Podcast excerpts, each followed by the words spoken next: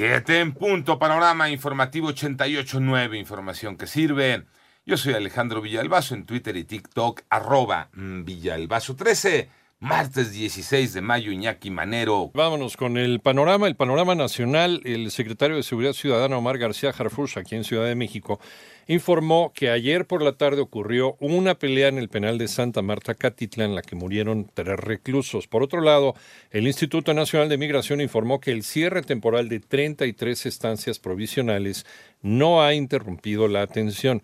Además, luego del levantamiento del título 42 el pasado 12 de mayo, el gobierno de los Estados Unidos deportó a 2.400 personas a México procedentes de Cuba, Venezuela, Nicaragua y Haití desde la madrugada del viernes. Ayer por la tarde, un tráiler con eh, doble cisterna se accidentó con otros tres vehículos, propiciando un incendio que dejó calcinado al menos eh, uno de los autos involucrados. El siniestro ocurrió cerca del kilómetro 80 de la autopista México-Querétaro y las autoridades reportaron varias personas heridas.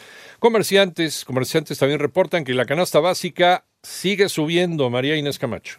La Alianza Nacional de Pequeños Comerciantes, que encabeza Cuauhtémoc Rivera, informó que a nivel nacional la canasta básica se vende en 1.719.17 pesos, siendo la papa, azúcar, aguacate, naranja y pollo los alimentos que más subieron de abril a mayo. Será el sereno. Es toda una odisea dar de comer en casa en estos días. La canasta básica de alimentos de abril a mayo subió 1.58. Los estados donde se vende más cara la canasta básica de alimentos son Tabasco, Chihuahua, San Luis Potosí, Chiapas y Morelos. El kilogramo de azúcar morena lleva un aumento del 17% anual al pasar de un precio promedio de 23 pesos a 27, 28 pesos. Para 88.9 Noticias, María Inés Camacho Romero.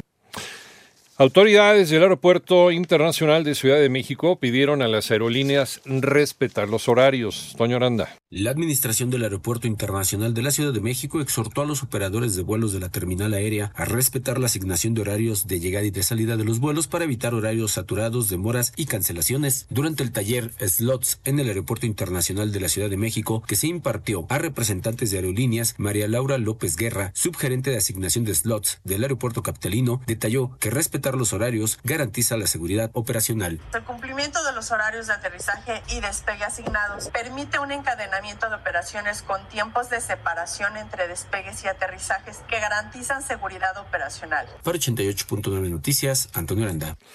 En el panorama internacional, la ministra peruana de Relaciones Exteriores, Ana Cecilia Gervasi, criticó el rechazo del presidente de México a entregar la presidencia de la Alianza del Pacífico al gobierno de Dina Boluarte.